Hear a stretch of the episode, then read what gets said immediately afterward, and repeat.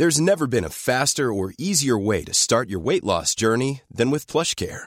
PlushCare accepts most insurance plans and gives you online access to board-certified physicians who can prescribe FDA-approved weight loss medications like Wigovi and Zepbound for those who qualify. Take charge of your health and speak with a board-certified physician about a weight loss plan that's right for you. Get started today at plushcare.com slash weight loss. That's plushcare.com slash weight loss. plushcare.com slash weight loss.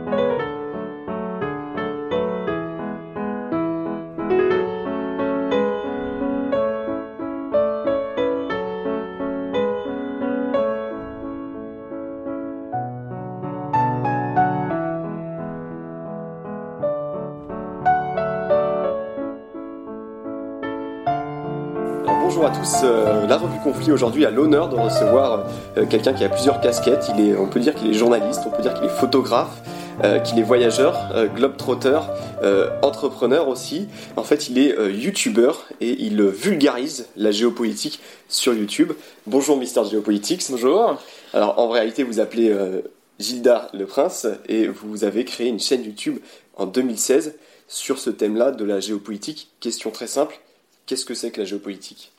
Alors, euh, vu que je cherche à vulgariser la géopolitique au grand public, je donne une, euh, une, définition à la géopolitique qui est, assez, qui est très ouverte, pour pouvoir, moi, me laisser la liberté de déborder sur d'autres thématiques et de ne pas être dans ce qu'on peut considérer de la géopolitique plus académique. Donc, euh, je je définis la géopolitique comme étant la, la discipline qui permet d'étudier des rapports de force sur un territoire donné. Donc c'est extrêmement large mais c'est celle que je préfère parce qu'en fait, ça permet de, de déborder un peu sur de l'économie, un petit peu sur de la socio, un petit peu sur euh, bah, du voyage. Et en fait, je pense que c'est un peu la clé si on veut parler vraiment à du grand public, parce qu'encore une fois, moi, c'est vraiment ma cible. Euh, des gens qui n'ont, on va le dire, parfois rien à faire de la géopolitique, mais pour les accrocher, il faut absolument sortir un peu des codes traditionnels. Donc c'est pour ça que je, je privilégie cette, euh, cette cette définition-là, même si euh, académiquement parlant, elle est, euh, elle est peut-être pas aussi précise que d'autres qu'on pourrait, donner. Alors, justement, il y a, euh, pour aborder les questions géopolitiques, il y a plusieurs supports. Il y a les revues universitaires, il y a même les revues grand public comme Conflit, il y a les médias audiovisuels comme la télévision, etc. Pourquoi est-ce que vous, vous avez choisi YouTube? Parce que c'était accessible peut-être ou...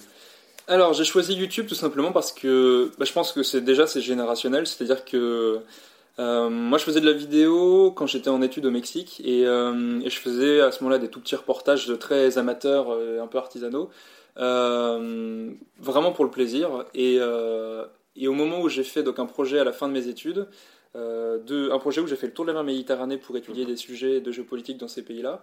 je faisais déjà de la vidéo, mais vraiment à aucun moment je me suis dit je serais professionnel de la vidéo euh, là-dessus. C'est juste que euh, à ce moment-là, j'ai réfléchi à comment est-ce que je pouvais vivre de cette activité. Et c'était au moment où il y a eu vraiment de l'essor sur YouTube avec des vulgarisateurs qui commençaient tout juste à en vivre des vulgarisateurs d'histoire, de, bio, de maths, de physique, euh, de philo. Euh, et, c'est vrai que j'en regardais quelques-uns à ce moment-là et je me suis dit, mais c'est génial parce que ça me laisse, moi, une possibilité de parler de ces sujets-là sur YouTube. Donc en fait, ce qui m'a plu sur YouTube, c'est le fait qu'il n'y ait pas de barrière à l'entrée, contrairement à d'autres domaines où là, vraiment, euh, tout le monde peut se mettre dessus. Mmh. J'aimais beaucoup le fait que ce soit très horizontal comme plateforme et très collaboratif. Euh, donc voilà, c'est vraiment tout ça qui a fait que je me suis mis sur YouTube. À aucun moment je me, je me suis dit euh, j'ai envie de faire de la géopo, où est-ce que je peux aller? Ah tiens, je peux aller sur YouTube. Non, c'est vraiment tiens, YouTube me plaît bien. Mhm. Et en fait, je pense que c'est YouTube qui m'a aussi un peu influencé sur euh, comment est-ce que je peux représenter la géopolitique parce que je m'inspirais du coup des codes qui existaient déjà sur YouTube à ce moment-là et tout quoi. Donc c'est vraiment comme ça que c'est venu. Et alors, euh, ce qui est intéressant avec YouTube, c'est qu'il y a eu, je pense, une évolution de contenu entre les années 2010 où on pouvait trouver principalement des caméras cachées potaches, etc. Il n'y avait pas encore cette prise de conscience que ça pouvait être un vecteur de, transmission, etc. Et pourquoi YouTube intéresse-t-il tant les, ceux qui veulent vulgariser en fait alors, je pense que effectivement, euh, déjà le mot youtubeur, il y a des journalistes. Quand on se fait interviewer, c'est vrai que c'est intéressant parce que le mot youtubeur, c'est un mot comme présentateur, en fait. Mhm. Et dans le mot présentateur, on peut mettre un présentateur qui fait de la météo, qui fait du vidéo gag ou qui fait euh, le JT. Donc en fait, c'est un mot un peu bateau parce que euh, derrière on peut mettre des, des, métiers vraiment différents en fait. Et quelqu'un qui va faire, qui est youtubeur mais qui fait de la comédie ou l'autre qui fait de l'humour, l'autre qui fait du sport, l'autre qui fait du la, vulgarisation, finalement, on ne vit pas du tout de la même manière ce, métier-là, puisqu'en fait, on n'utilise pas YouTube pour la même finalité. Euh, mais donc, du coup, euh... attends, tu pourras couper Ouais, si tu veux. Euh, couper. Attends, ta question précise, pardon, j'ai perdu le fil. Ma question, c'était, c'était en fait, bah, quelle.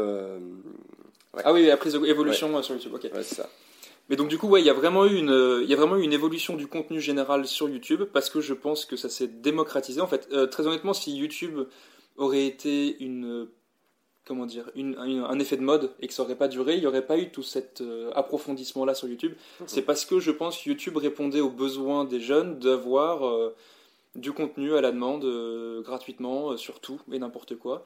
Et donc du coup, il y a eu plusieurs vagues sur YouTube et du moins chez les vulgarisateurs, il y a eu plusieurs vagues. Et à chaque fois, il y avait des matières, des nouvelles matières qui, qui arrivaient, qui débarquaient. Donc c'est vrai qu'il y a, il y a eu dès le début de l'histoire de le, et de la vulgarisation scientifique. Avec Nota Bene. Avec Nota Bene, euh, avec, euh, Dirty Biology, il y avait de la philo. Cyrus North. Cyrus North et tout. Euh, mais c'est vrai qu'à chaque nouvelle vague, il y avait des nouvelles matières qui arrivaient, ou du moins des nouveaux sujets, et c'était super intéressant. Il y a eu la vulgarisation juridique, il y a la vulgarisation en médecine, il y a de la géopolitique qui arrivait aussi. Et ça qui est intéressant, c'est qu'il y a eu une sorte d'approfondissement et aujourd'hui on trouve des, trucs mais extraordinaires qu'on ne trouvait pas il y a, 5-6 ans. Donc effectivement ça allait très vite. Mais... Euh, vous étiez le premier, vous, en géopolitique Alors, j'étais pas le premier. Non, non, j'étais pas le premier. Il y a beaucoup de choses en géopolitique qui se font sur YouTube, mais avec des angles très différents. Et c'est ça qui est génial, c'est que finalement, on n'est jamais concurrent parce qu'il y a de la place pour tout le monde, en fait. Et il y a de la place pour en parler de la manière qu'on veut. Donc, euh, il y a plein d'autres chaînes. Il y a hum, Think of You, qui, qui, voilà, qui fait de l'interview. Donc c'est plus des relations internationales, euh, avec un angle qui cherche à vulgariser pour le coup, mais à, à, des gens qui sont déjà plus confirmés dans le domaine. Euh, moi, c'est vraiment très pédagogique. Hein. je me vois un peu comme le c'est pas sorcier entre guillemets, euh, même si je leur arrive pas à la cheville du tout. Mais, euh, mais je veux dire sur le fond et sur la forme, c'est un peu cette visée là que je vise moi avec avec ma chaîne. Oui, il y a un côté c'est pas sorcier et les dessous de cartes finalement. Un, on, pourrait on pourrait grossièrement un peu voilà. Encore une fois, je, je leur arrive pas à la cheville du tout, ni à l'un ni à l'autre. Mais mais c'est un peu la visée que je voulais. puis après, il y en a il y en a d'autres. Mais ce qui est difficile, c'est qu'il y a vu qu'il n'y a pas de barrière à l'entrée, on peut trouver de un peu de tout et n'importe quoi. Donc c'est aux, c'est aux gens qui regardent de se faire euh, leur propre avis dessus et d'avoir un esprit critique. Mhm. Euh, donc c'est peut-être aussi pour ça qu'il y a certains journalistes qui, ou même certaines personnes qui dénigrent un petit peu YouTube, c'est qu'en fait, ils ne vont rester que sur le contenu qui peut faire du bruit et qui est parfois pas toujours quali ou euh, ou parce que euh, ça reste de la comédie, ou ça reste de l'humour, et ça ne se veut que de l'humour et tout, mais euh, ça fait beaucoup de vues, et donc du coup on dit, ah bah tiens, YouTube, il n'y a que de ça. Mais non, non, il n'y a pas que de ça du tout, et c'est comme à la télé, finalement, on peut résumer la télé avec... Euh, avec, voilà, mais avec des émissions qui font beaucoup de bruit, et voilà, et qui sont du divertissement, et qui restent, leur finalité c'est de faire du divertissement, avec derrière d'autres émissions beaucoup plus quali sur des sujets beaucoup plus précis, mais qui feront de toute façon beaucoup moins d'audience. Donc ça ne fait finalement que reproduire un schéma qui existait déjà avant, en fait. Ok. Alors justement, on va venir sur ce que le contenu que votre chaîne propose. Euh, ce qui est intéressant, c'est que vous avez une vision de la géopolitique. Finalement, vous en proposez une qui est incarnée. Euh, vous avez fait une série d'épisodes euh, qui s'intitule Dans la peau d'un militaire, dans la peau d'un reporter, dans la peau d'un douanier, si je ne me trompe pas. Alors ça, c'est alors pas encore réalisé, mais c'est sur la liste. C'est sur la liste. Et, et, de fait, dans ces émissions, vous, comment dirais-je, vous, vous interviewez des acteurs de la géopolitique. pourquoi c'était important pour vous de, de, comment dirais de mettre en valeur, en fait, non pas les, les, faits géopolitiques, mais plus les personnes qui travaillent dans ce milieu-là Bah alors, L'avantage, c'est que vu qu'on est libre sur YouTube, on peut vraiment amener les angles qu'on veut. Donc moi, j'ai différents angles, j'ai des formats courts, j'ai des formats longs, j'ai des formats sur le terrain, des formats depuis chez moi. Et ce format-là, dans la peau 2, en fait, euh, comment dire, c'est que j'ai une manière de parler de la géopolitique où j'essaye de la dissocier au maximum de comment dire, l'actualité immédiate. C'est-à-dire que même s'il se passe quelque chose dans le monde, je vais en parler, mais je vais chercher à pas la rattacher à euh, des personnalités. Je vais pas dire ah, euh, euh, je vais pas parler de, Poutine, d'Erdogan. Je sais pas comment dire, mais j'essaye en fait de parler des faits sans forcément les rattacher à un gouvernement ou à des personnalités pour pas embrouiller les gens et qu'ils aient vraiment en fait une sorte de compréhension du monde sans forcément que ce soit rattaché à un gouvernement en particulier ou une personne en particulier. Une vision de fond finalement. C'est un peu une vision de fond que j'essaye d'apporter, c'est exactement ça.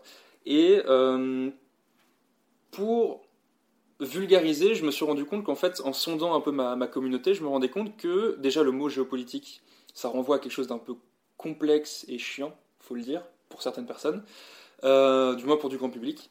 Euh, et et c'est aussi un peu au-dessus de tout le monde. C'est un peu quelque chose qui se passe au-dessus de notre tête et nous, euh, citoyens, on peut ne pas se sentir concernés par ça.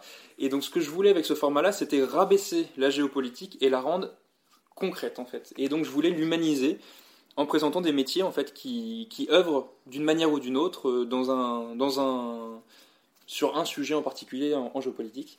Et donc euh, voilà, j'avais, j'ai tout de suite pensé à, l'armée parce que c'est vrai que c'est quelque chose qui est en lien direct avec les conflits.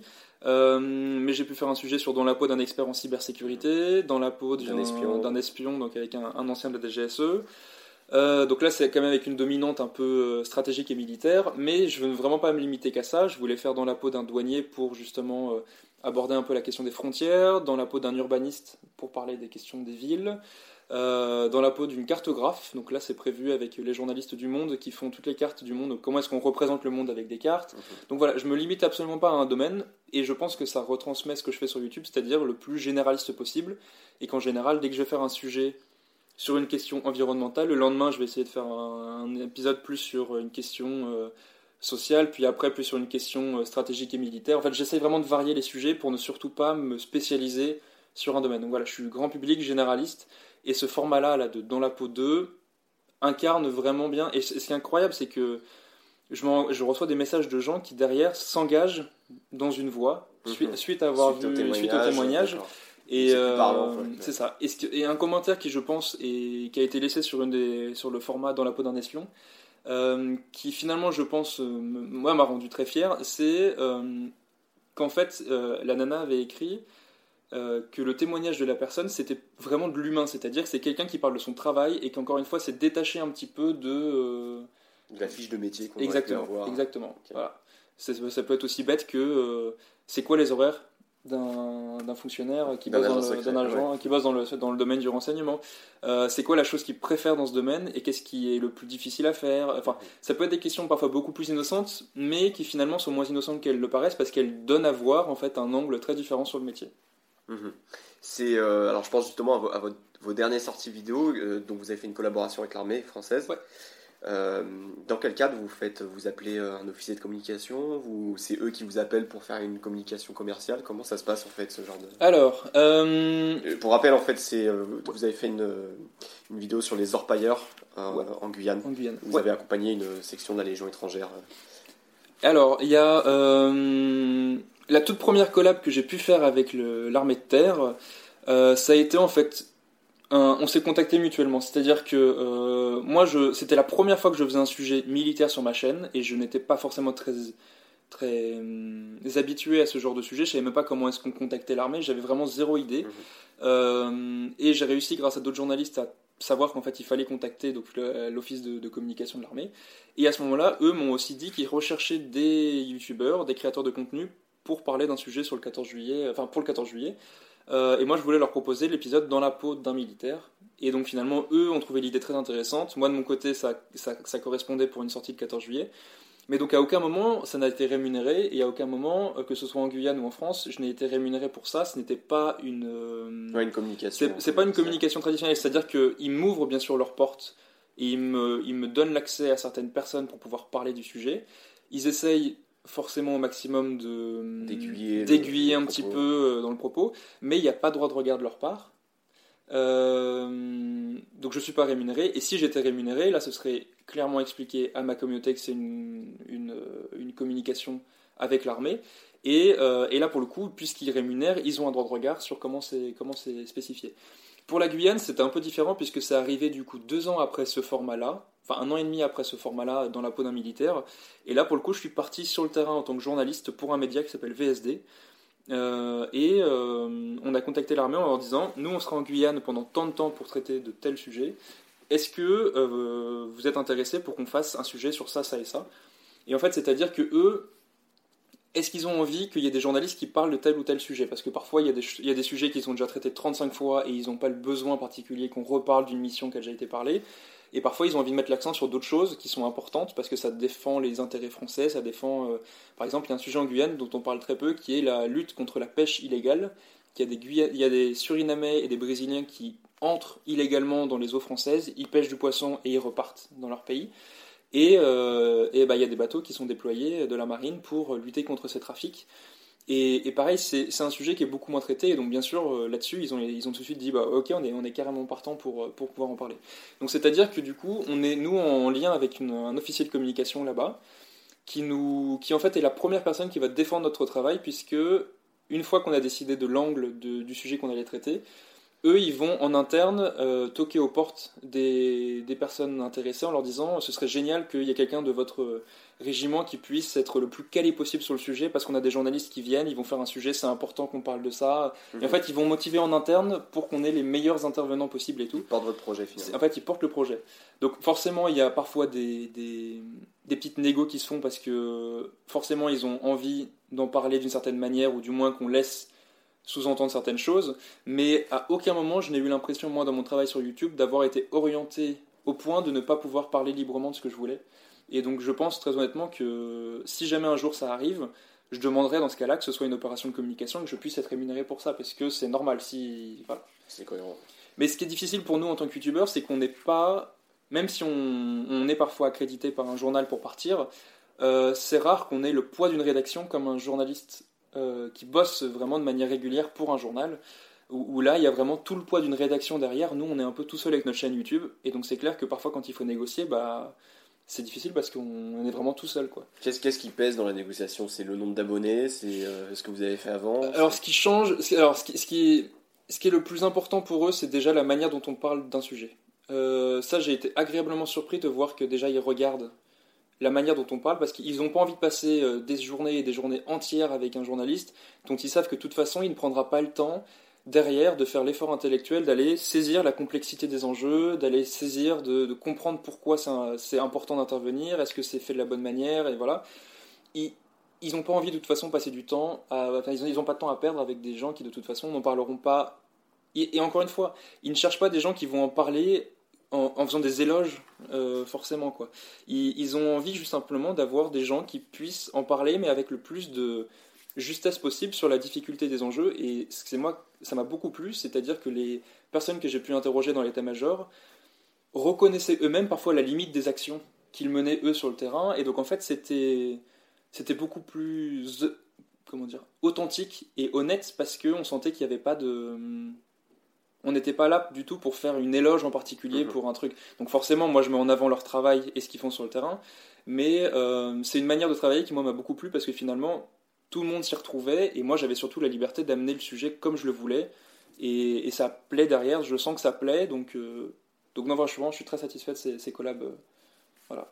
Alors justement on va, venir justement plus précisément dans, dans le fond de, de votre chaîne YouTube. Euh, par rapport à ces. Euh, qu'est-ce que vous, avez, vous êtes allé en Guyane par exemple Qu'est-ce que, qu'est-ce que vous retenez de, de cette opération que vous avez, euh, à laquelle vous avez assisté Donc de la lutte contre l'orpaillage illégal et contre la pêche illégale, si j'ai bien compris. Ouais. Alors on a fait, on a fait six sujets en Guyane. Mhm. le premier. Qui sont pas encore sortis. Alors qui sont pas sortis, c'est pour ça que je ne les ai pas encore beaucoup communiqué dessus. Mais on est parti à la base pour un média qui s'appelle VSD pour parler de l'opération Titan. Donc en Guyane, il y a deux opérations militaires qui sont, en cours euh, depuis déjà un, bon, nombre d'années.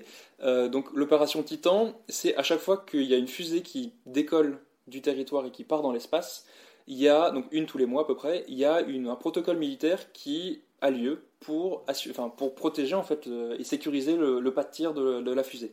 C'est-à-dire qu'il y a une équipe sur terre, sur mer et en l'air pour protéger et être sûr que le, lancement se passe bien. Et donc ça, c'est euh, au niveau de la Terre, c'est la Légion étrangère en grande partie qui s'en occupe. et donc du coup, nous, on était à la base venus en Guyane spécialement pour ce sujet-là. C'était vraiment ça notre truc central. Donc celui-là, ça va être un gros sujet qui va sortir donc sur VSD et sur ma chaîne dans quelques semaines. Mhm. Et après, donc, on a contacté l'armée en disant Nous, on vient pour ce sujet-là, est-ce qu'il n'y a pas d'autres sujets qu'on pourrait faire ensemble? Est-ce que ces sujets-là vous intéressent? Et donc, euh, on, suite à ça, ils nous ont accepté pour suivre une opération, euh, une, une, patrouille qui, qui, est dans le cadre de l'opération Harpy, donc celle dont, on parlait tout à l'heure, qui vise à, à, contenir les trafics au niveau de l'orpaillage illégal. Donc, c'est-à-dire qu'il y a des, il y a des populations, à grande majorité brésiliennes, qui rentrent sans autorisation sur le territoire français et sans autorisation à nouveau, ils vont extraire du sous-sol de l'or. Et donc en fait, ça fait une double illégalité. Et euh, l'opération Harpy, elle est là pour contenir ces flux, parce que globalement, c'est vraiment ça qui en ressort de ce reportage, c'est la complexité de lutter contre un trafic dont on n'a on n'a pas la main sur toutes les composantes. C'est-à-dire que. du chien à la souris, quoi. Alors, il y a de ça, et on n'a pas non plus le on n'a pas la main sur le niveau de vie des populations qui vivent dans les régions euh, d'origine d'où partent ces personnes-là. Donc en fait, c'est hyper intéressant, c'est qu'on a de l'opérationnel avec des gens qui vont faire de la répression sur le terrain. On a aussi des diplomates qui cherchent à faire des relations avec les pays voisins pour leur dire à quel point c'est important de traiter ces sujets et trouver surtout des intérêts communs pour lutter conjointement contre ce problème. Euh, et il y a d'autres volets aussi qui sont, qui sont mis en avant sur le développement économique des régions pour retrouver d'autres activités économiques qui permettent de substituer euh, ces revenus-là par d'autres revenus euh, de manière plus légale et, plus, plus constructive pour la société en général. Et, donc c'est vraiment ça qu'en ressort, c'est la complexité de tous les volets sur lesquels il faut agir pour contenir un, trafic. Et donc c'est pour ça que c'est vraiment pas, c'est lutter contre le phénomène, mais c'est pas le résorber parce que c'est le contenir dans une limite acceptable. Mais, mais voilà, c'est comme la lutte contre le trafic de drogue et tout. C'est c'est impossible de le résorber complètement. Tant qu'il y aura de la demande, euh, il y aura des gens qui, viendront pour le faire. Mais donc du coup, c'est œuvrer le plus efficacement possible pour contenir dans une limite acceptable. Donc ce sujet a été vraiment passionnant. Euh, et il y a eu d'autres sujets qui ont été faits donc sur la lutte contre la pêche illégale. Euh, et après, on a pu suivre aussi la Légion étrangère sur des stages d'entraînement. Donc il y a le, le feu qui est un centre, euh, alors centre d'entraînement en forêt équatoriale. C'est un centre en fait où ils forment, ils aguerrissent des unités au, combat en jungle, à la survie et tout. Et donc du coup, nous on a pu suivre plusieurs stages qui ont eu lieu là-bas. Et donc voilà, il y a d'autres sujets qui, viennent dessus. Et ça c'est spécifiquement sur la Légion. Mais donc euh, ça a été, euh, ça a été un mois en Guyane qui a été extrêmement riche. Et derrière, moi, j'ai des mois et des mois de boulot pour retransmettre tout ce que j'ai pu tourner et les, les 2000 gigas de vidéos que j'ai accumulés sur, pendant ce mois-là. Et c'était extraordinaire. Donc, ouais, ça a été un, une, série très riche. Alors justement, ce qui est intéressant là sur le reportage sur euh, l'orpaillage, la lutte contre l'orpaillage illégal, c'est c'est assez représentatif finalement de votre travail. C'est que à la fois on vous voit euh, avec cette section de la Légion étrangère, et d'ailleurs pour euh, la suivre, je crois que vous avez vous-même dû suivre un stage de, formation militaire. Alors je, je, corrige juste, pardon, c'était, c'était là on n'était pas avec les légions. La Légion est parfois détachée pour faire de l'opération Harpy. Mhm. Nous quand on y est parti, c'était pas la Légion, c'était d'autres unités de, de l'armée de terre, mais c'était pas la Légion. Mais c'est vrai que la Légion peut être détachée en, pour Harpy de la même manière que n'importe quelle autre unité de l'armée de terre. Et, vous, vous avez fait un stage justement pour suivre cette, euh, cette, euh, cette section de l'armée de terre euh, dans ce... Alors, on a suivi effectivement, on a eu une formation par, l'armée, par la Légion à la survie en jungle, au bivouac et tout, mais alors non, c'était pas spécifiquement lié à la mission qu'on a suivie en forêt pour Harpy, puisqu'en fait la Harpy a eu lieu avant. Euh, avant qu'on ait la formation avec, euh, avec les légions. Mais, euh, et surtout qu'on est parti, en fait, c'est, là on est parti sur la journée. Voilà, donc il n'y a pas eu besoin de bivouaquer en, en forêt et tout. Mais, mais c'était génial parce qu'en fait, on a pu on a pu vraiment être au plus près de leur travail quotidien. On a pu mettre en avant un travail que eux ne peuvent pas forcément montrer parce que quand ils sont en mission, ils peuvent pas prendre de photos ni filmer quoi que ce soit. Donc ils étaient. On sent qu'en général, dans ces moments-là, ils sont très d'une certaine manière euh, intéressés de mettre en avant leur travail, qu'on montre un peu les, les conditions, parce que c'est vraiment il y a la pénibilité du travail en jungle, mais on, ne l'imagine même pas, c'est astronomique. vous filmez euh, l'humidité sur vos pieds, ah, euh, le silence avant l'opération, etc. C'est vrai qu'on a les détails, je dirais, incarnés, quoi. On, vit la chose. Quoi. Et puis, ce qui est intéressant, en fait, et c'est ce qui est représentatif de notre travail, c'est que vous êtes justement avec ces militaires, et après on vous voit dans un bureau avec alors, euh, vous parlez de la diplomatie, etc., avec quelqu'un qui est qui est, enfin, en fait, c'est les différents volets que vous évoquiez. Vous êtes à la fois sur le sur le front et puis à la fois sur le, le volet euh, plus, diplomatique, médiation, etc. Qui, qui, forcément se, se recoupent. Complètement. Alors ça c'est un donc ça c'est un format de vidéo. Donc on parlait d'un format vidéo tout à l'heure qui s'appelle Dans la peau 2. Euh, là ce format-là en Guyane c'est un autre format qui a débarqué euh, et qui est nouveau puisque j'ai sorti que quelques épisodes de ce format-là qui s'appelle en fait l'aventure géopolitique. L'idée c'est vraiment que ce soit du terrain et qu'on puisse parler de géopolitique, mais avec autant une réflexion stratégique que euh, sur le terrain avec de l'opérationnel. Et donc en fait c'est ça qui est génial et qui a beaucoup plu à l'armée, c'est que dans un même épisode, on va, en, gros pour faire très simple, ça va pas être soit un épisode sur de la stratégie dans un bureau euh, un peu découpé de la réalité, et de l'autre euh, qu'un épisode à fond action, un peu bourrin sur le mmh. terrain, détaché de toute stratégie de fond en fait. Et c'est mmh. ça qui... C'est pas envoyé spécial. c'est ça. Et en fait c'est ça qui, je pense, les a beaucoup intéressés, c'est qu'en fait dans un même épisode, on va comprendre la vision de fond de pourquoi la mission est nécessaire, comment est-ce qu'on s'y prend pour la mener.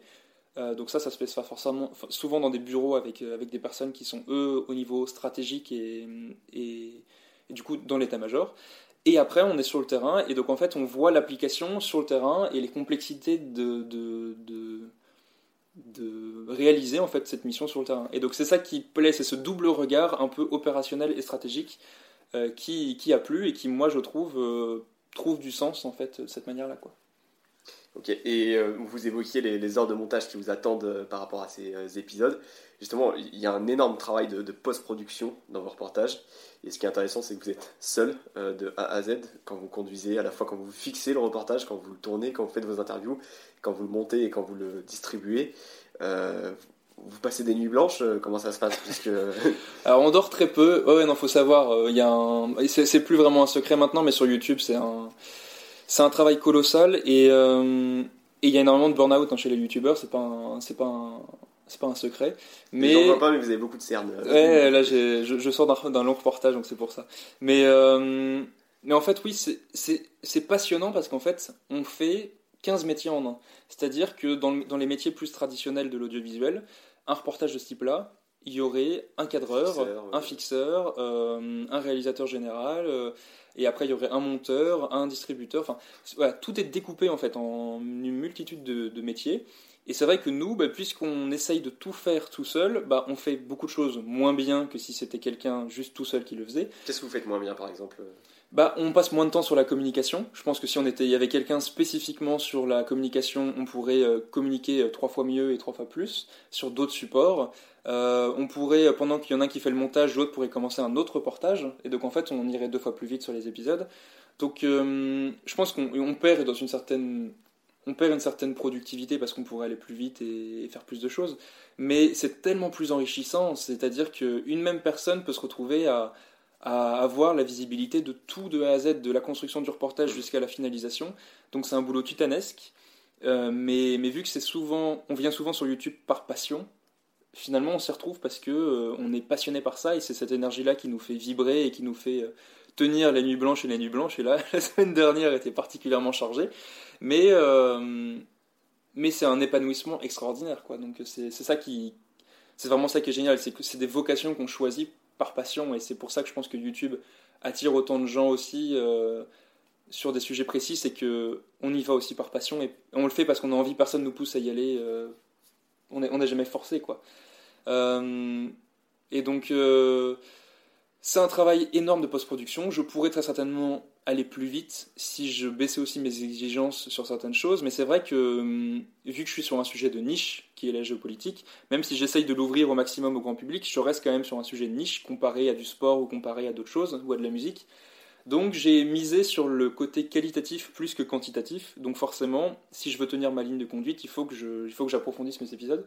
Mhm. Et euh, un peu comme euh, un produit de luxe, enfin c'est du marketing de produit de luxe. Bah, c'est un positionnement qui c'est un positionnement qui pourrait me jouer des tours parce que si je me faisais que de la, que de la quantité, euh, c'est possible qu'à un moment je m'épuise parce mm. que à force de vouloir aller trop vite et faire trop de sujets, bah il y en aurait que j'aurais survolé beaucoup trop, ou je me serais, j'aurais pas eu le temps d'approfondir certaines subtilités. Et justement en, en, prenant le temps et de passer parfois un mois pour un reportage, euh, ce qui sur YouTube est très long, mais ce qui dans le monde traditionnel peut être très court, euh, des reportages je veux dire. Le fait de passer du temps comme ça, moi, ça me permet d'avoir le temps de mûrir un sujet et de trouver, par exemple, des, des analogies qui vont être beaucoup plus faciles à comprendre sur un sujet que je n'aurais absolument pas trouvé du tac au tac s'il fallait que je produise l'épisode pour le lendemain. quoi. C'est-à-dire que par exemple là je viens de reviens de l'Antarctique, de l'Arctique pardon, où j'ai pu faire un sujet euh, euh, dans le Grand Nord. C'est pas commun de dire ça quand même. Je reviens de l'Antarctique. Euh. De, ouais de l'Arctique, de l'Arctique pardon. Non mais, non, mais plus en termes de situation professionnelle. c'est intéressant quand même. Ah c'était génial, c'est absolument extraordinaire. Et euh, donc je suis parti avec d'autres youtubeurs et avec un autre média qui s'appelle Brut, et on a pu faire plusieurs reportages avec des angles très différents. Et moi je voulais parler de la géopolitique en Arctique, et, euh, et au début je fais une petite présentation du milieu géographique de l'Arctique, et en fait on trouve des analogies vraiment qui, qui, derrière sont beaucoup plus compréhensibles pour le grand public parce qu'on a eu le temps de mûrir et de faire ah ok donc l'Arctique en superficie c'est quatre fois la Méditerranée. D'accord ça c'est parlant euh, la géographie de l'Arctique, ok, c'est une cuvette en fait, avec, avec un seul endroit où l'eau peut s'évacuer. Ah, c'est un détroit, c'est à tel endroit. Et en fait, tout ça, je sais pas comment dire, mais c'est c'est des analogies, par exemple. Euh, quand on prend le temps d'approfondir le sujet, on trouve des manières de le présenter qui, est beaucoup, qui, sont beaucoup plus parlantes. Par exemple, pour parler des murs dans le monde, euh, des, frontières qui sont fermées et qui séparent, des, enfin, ou, comment dire, qui séparent en fait deux pays avec soit des barbelés, soit des grillages, soit des, des murs complètement. Euh, j'ai vu un chiffre qui est 40 000, il y a 40 000 kilomètres de euh, murs dans le monde. Et je regardais sur internet, je me dis, mais 40 000, c'est pas parlant du tout, ça ramène à, ça ramène à rien, on, ne se visualise, visualise, pas du tout. J'ai regardé qu'est-ce qui fait 40 000 kilomètres sur Terre pour essayer de le rattacher à quelque chose de vachement plus concret. Et j'ai vu le premier truc qui est sorti, circonférence de la Terre, 40 000 kilomètres. Et, euh, et en fait, là, ça parle. Et en fait, c'est ça ce travail de vulgarisation. Je pense que c'est de trouver des analogies euh, hyper visuelles qui vont faire que euh, on, percute dans la tête des gens. Et euh, forcément, ça va être beaucoup plus académique et beaucoup plus précis de dire il y a 40 000, enfin limite à la virgule près, ou d'être beaucoup plus précis. Mais c'est pas du tout l'objectif de mon travail. C'est vraiment moi, je suis vraiment en première ligne. Et le but, c'est de parmi tous les gens qui sont intéressés sur ma chaîne, les renvoyer vers un contenu encore plus euh, qui vise encore plus euh, les, enfin, une expertise encore plus précise. Moi, je suis vraiment là pour, en, gros, essayer d'attirer du grand public et les tirer en arrière vers, euh, vers d'autres créateurs qui, eux, font quelque chose d'encore plus précis. Donc, c'est vraiment ça le travail de passation du savoir. Il faut, il faut qu'on soit sur toute une échelle, en fait, entre experts versus grand public. Donc, moi, c'est pour ça que je, je, prends le temps d'approfondir ces reportages. C'est parce que c'est comme ça aussi que j'arrive à trouver un angle d'accroche qui plaît. D'accord. Et alors, ce qui est intéressant, c'est que euh, au niveau de la forme, c'est vous emmener finalement votre, euh, vos abonnés, vous les emmenez avec vous dans vos reportages. Il y, y, a beaucoup de parties où on voit filmer, où c'est vous-même qui êtes à l'écran. Et euh, il y a un côté un peu Tintin euh, qui se balade, euh, de, de reporters, vous n'êtes pas au petit 20e, mais de reporters qui se baladent dans, dans, plusieurs pays différents. Et à chaque fois, on a ce repère, c'est vous finalement, on vous voit en Antarctique, on vous voit en Guyane, donc littéralement aux antipodes. est-ce que c'est pas une, est-ce, est-ce que c'est pas là une nouvelle définition, comment dirais-je, de, de façon de faire de reportage qui est euh, plus incarnée, plus vivante euh. Alors ça c'est là, la question qui est posée, euh, elle se pose dans le dans le milieu du photojournalisme. C'est on va dire que Internet a amené de nouveaux codes et ça va avec la mode du selfie, génération selfie. Voilà, et c'est une version beaucoup plus incarnée du contenu. Mais même ça se voit sur d'autres choses. Les, les présentateurs sont beaucoup plus il y a de la pipolisation, on va dire, de l'information. Il y a beaucoup plus. Avec voilà. Clément, oui, Exactement. Donc en fait, c'est une tendance de fond qui est visible aussi sur YouTube. Et donc c'est clair que hum, moi, je me suis posé la question est-ce que je me mets en avant? Est-ce que je montre ma tête dans mon contenu? Euh, Et moi, j'ai réfléchi à tout ce qui me motivait le plus dans le contenu que j'adorais, et c'était quasiment tout le temps du contenu incarné. C'est-à-dire, mais même par exemple l'émission Le Dessous des cartes, je la trouvais incarnée par euh, le présentateur. c'est ça. Euh, c'est pas sorcier, c'était incarné, euh, ou même des émissions de voyage, j'irai dormir chez vous, c'est incarné. Donc je me suis dit, bon bah ok, il faut que j'assume cette, cette position. Donc moi ça me dérangeait pas au début de, me retrouver qu'avec un rôle de présentateur où j'incarnais vraiment ce, rôle-là. j'ai pas l'impression non plus d'avoir créé un personnage qui ne me ressemble pas, j'ai l'impression d'être authentique dans la manière dont je, je suis à l'écran. Je, quand j'ai des doutes, quand j'ai des hésitations, quand même quand je me pète la, figure, quand on doit courir lors de l'assaut du village au milieu de la jungle après 20 km dans la boue et tout, bah, je le montre en fait. Et c'est ça qui, je pense, plaît, c'est qu'il y a en fait une authenticité qui passe. plus proche finalement. Et, et, je pense que ça crée du coup une proximité complètement. Après, il y en a plein qui posent la question de savoir est-ce que c'est pas par ego qu'on se met en avant, est-ce que voilà, c'est possible, hein, c'est très certainement qu'il doit y avoir un peu de ça, mais ça, je pense qu'encore une fois, c'est commun à tout Internet, c'est que le fait qu'on soit plus mis en avant, qu'il y ait plus de selfies qu'avant et tout, je pense, je, sais pas vraiment à quoi c'est dû, je saurais pas l'expliquer, mais en tout cas, c'est une forme de faire passer de l'information qui, je trouve, est beaucoup plus authentique parce qu'en fait, euh, on n'est pas juste là pour donner de l'information, on est aussi là pour amener à, poser un regard sur le monde, on est, aussi amené, on, est, on est aussi là pour donner aux gens envie de faire des projets, on est là pour donner aux gens l'envie de, de, découvrir le monde en allant eux-mêmes sur le terrain et oui, ils s'identifient en fait. Parce que, parce que, se déplace, ça. on vous voit faire votre sac, on s'identifie en train de se dire on fait notre sac pour l'Antarctique. Mais donc du coup, c'est clair que ça tranche avec euh, le contenu plus traditionnel en géopolitique où euh, on était là pour parler spécifiquement soit d'un pays, soit d'un enjeu. Des faits, rien que les faits. C'est ça. Donc c'est clair que j'ai pris énormément de liberté et je le reconnais complètement que je suis sorti d'un cadre plus académique, mais c'est pour servir un, un, intérêt plus global qui est d'intéresser les gens à, ces thématiques-là. Et, je, et tant que ça marchera, je pense que je continuerai de prendre cette liberté-là parce que tant mieux, quoi. Je, moi, j'ai plus de liberté créative pour aller euh, toucher à d'autres sujets, quoi. Alors on vous voit, euh, donc dans vos vidéos, on vous voit à l'écran, on voit ce que vous faites euh, quand vous êtes en reportage, etc. Par contre, il y a quelque chose qu'on ne voit pas, c'est les coulisses euh, de ces reportages, de ces interviews, etc. comment est-ce que vous vous organisez? Est-ce que vous avez un studio d'enregistrement, puisque la qualité est très bonne? Comment ça se passe Alors, euh, sur YouTube, on dit que c'est l'école de la bidouille, c'est-à-dire que c'est comme en musique. Euh, les musiciens, en général, quand ils sont jeunes, ils ont reçu une guitare pour l'anniversaire, ils commencent à en jouer euh, dans la maison des parents. Puis après, ils vont dans le garage et ils commencent à créer une sorte de studio où ils jouent le week-end, voilà. Et après, ils sont repérés par un network où ou alors ils grossissent tellement qu'ils ont les moyens de... Qu'ils ont les moyens de, de, grossir et du coup de créer de créer eux-mêmes leur structure. Sur YouTube, c'est exactement la même chose. Le YouTuber, il commence dans sa chambre tout seul avec son téléphone. C'est ce que vous avez fait C'est ce que j'ai commencé à faire, parce qu'en fait, on commence avec les moyens qu'on a. Donc c'est vraiment l'école de la bidouille. Donc euh, j'ai franchi quelques étapes en trois ans, mais je reste toujours assez artisanal dans ma manière de faire. C'est-à-dire que euh, le studio dans lequel on me voit avec la carte et tout, c'est mon ancienne chambre d'enfant que j'ai complètement, chez mes parents, que j'ai complètement retapé en studio. Donc en fait, euh, c'est plus une chambre, c'est un studio vidéo. Donc, là, vos parents ont chez vous un studio vidéo C'est ça. Euh, donc ils habitent en banlieue parisienne. Donc moi, à chaque fois que je vais en, en, tournage, je peux aller chez eux pour, euh, pour tourner sur un fond parce que je trouve que ça. Encore une fois, dans l'idée d'incarner le truc, le fait de revenir toujours dans un décor connu avec un univers un peu identifié, il y a un repère qui se crée. Donc c'est pour ça que je préférais le faire là. Et puis même techniquement, c'est un confort de dingue de savoir qu'on peut revenir à chaque fois. On n'est pas dérangé, on peut parler fort pendant des heures face à une caméra. Il euh, n'y a pas le voisin qui va venir toquer ou quoi. Donc c'est même des, questions aussi bêtes que ça, mais c'est. Vous envoyez vos parents finalement. Exactement. Exactement. Mais donc du coup, euh, ouais, je tourne, mais euh, j'écris et je monte depuis chez moi mais je tourne quand je fais du fast cam euh, dans mon studio, je tourne en fait chez mes parents. Donc euh, c'est comme ça que ça se passe. De plus en plus, je fais du terrain, donc je suis de plus en plus amené à sortir en fait de ces studios-là. Donc tant mieux parce que c'est vraiment la visée que je veux donner à la chaîne.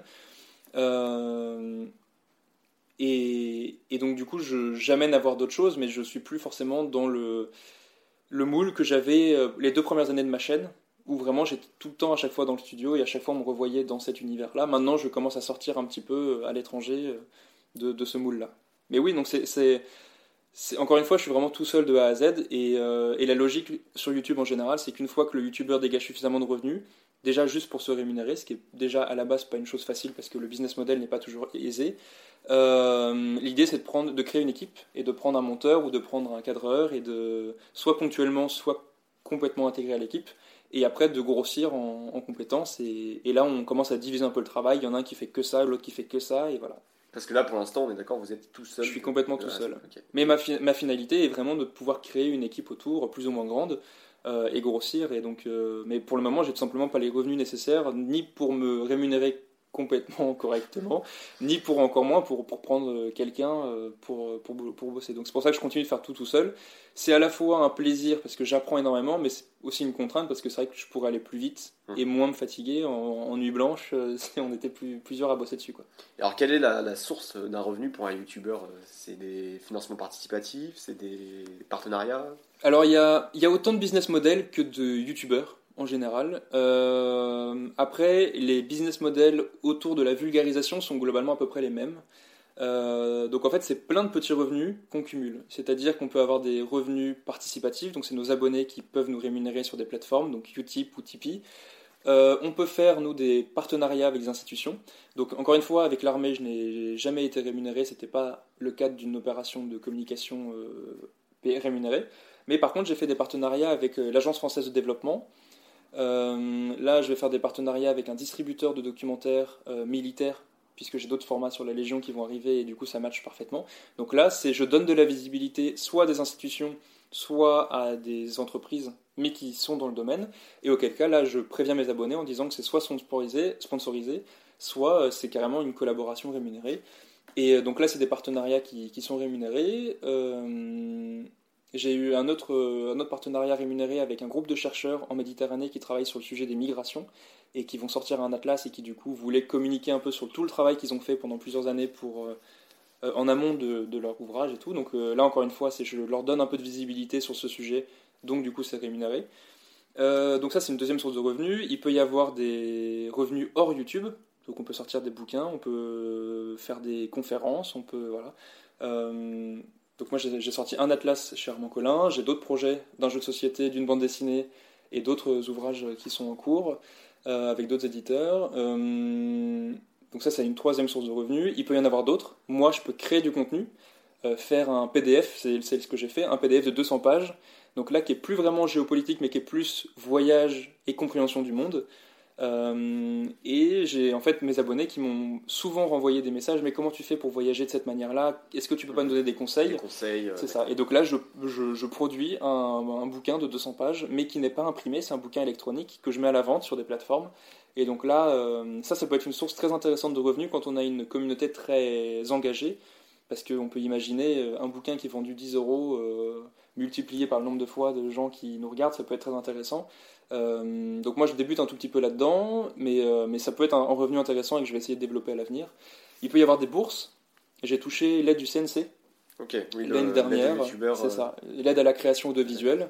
Il y a d'autres bourses qui peuvent exister, j'imagine des bourses plus au niveau du conseil régional et des trucs comme ça. le CNC est extraordinaire parce que c'est c'est souvent des grosses aides et qu'ils sont pas du tout regardant sur ce qu'on produit, alors que si c'est une, bourse d'une région ou quoi, il peut y avoir des contreparties qui sont beaucoup plus contraignantes pour le créateur. Par exemple, la bourse peut être donnée un an après la réalisation de l'épisode ou des trucs comme ça, quoi. Alors que le CNC, pour le coup, c'est, ça a vraiment été une aide extraordinaire. Euh, donc voilà à peu près tous les revenus, mais il peut y en avoir d'autres. Après, encore une fois, ça dépend, des, ça dépend de l'angle de chacun. Et ça dépend aussi de la limite que chacun se fixe parce que on reçoit en tant que youtubeur pas mal de propositions. Mais très honnêtement, parfois, il y en a qu'on est obligé de refuser parce que euh, ça, nous, ça nous empêcherait de parler librement d'un sujet. Et ça, on est, on est, on est nombreux à pas le vouloir. Donc même si, tant pis, on reste dans la précarité parfois par, euh, par conviction de, vouloir parler d'un sujet plus librement, bah, on refuse des choses. Mais en général, ce qui est plutôt euh, cool, c'est que les, sujets, les propositions qu'on refuse de toute façon sont des propositions qui ne vont pas apporter beaucoup de valeur, donc on n'a pas trop de problème à les refuser non plus parce qu'on sait que ça n'est pas apporter une plus-value au, sujet en général. D'accord, ok. Bon, bah, merci beaucoup, euh, Mister Merci à vous. Alias euh, Gildas Le Prince. Si vous avez juste une vidéo à conseiller à quelqu'un qui ne connaît pas votre chaîne pour qu'il découvre, euh, pour que ça ait une belle accroche pour découvrir votre travail, qu'est-ce que vous proposeriez aux lecteurs de conflit qui nous écoutent?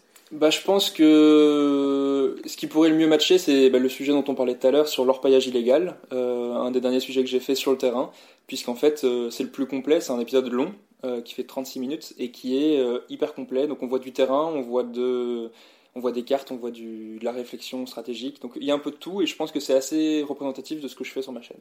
D'accord, super. Et euh, donc votre livre, Mystère Géopolitics, géopolitique du monde actuel, si je me trompe. Ouais.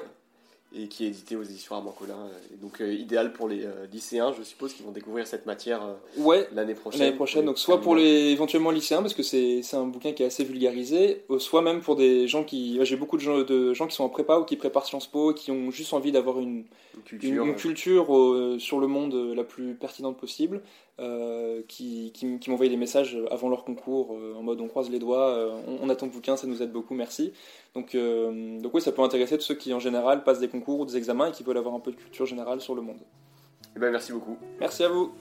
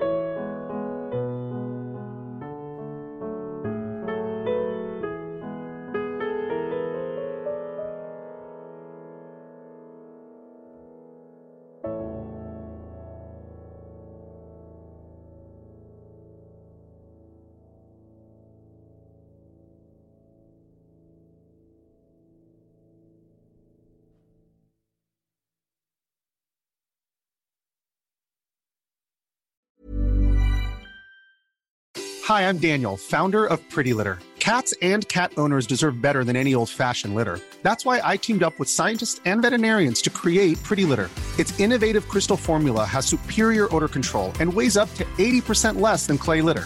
Pretty Litter even monitors health by changing colors to help detect early signs of potential illness. It's the world's smartest kitty litter. Go to prettylitter.com and use code ACAST for 20% off your first order and a free cat toy. Terms and conditions apply. See site for details.